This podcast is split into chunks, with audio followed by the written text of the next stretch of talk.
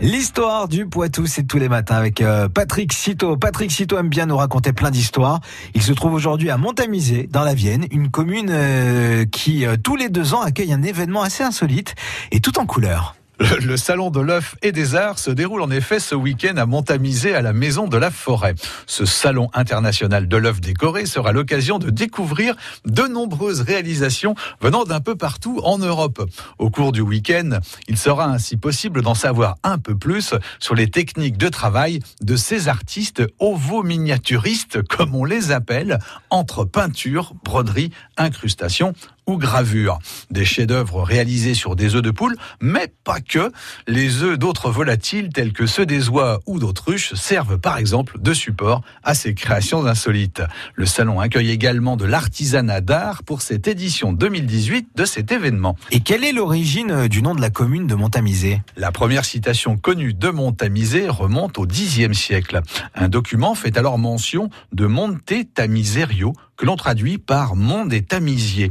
Il est ainsi probable que le village accueille à cette époque des artisans fabricants de tamis. Une activité qui jette alors les bases de la dénomination de la commune. Et que peut-on retenir d'ailleurs de l'histoire de Montamisé Montamisé affiche une histoire riche et dense, une épopée au fil des décennies qui est marquée au début du 19e siècle par l'apparition d'un moyen de communication révolutionnaire.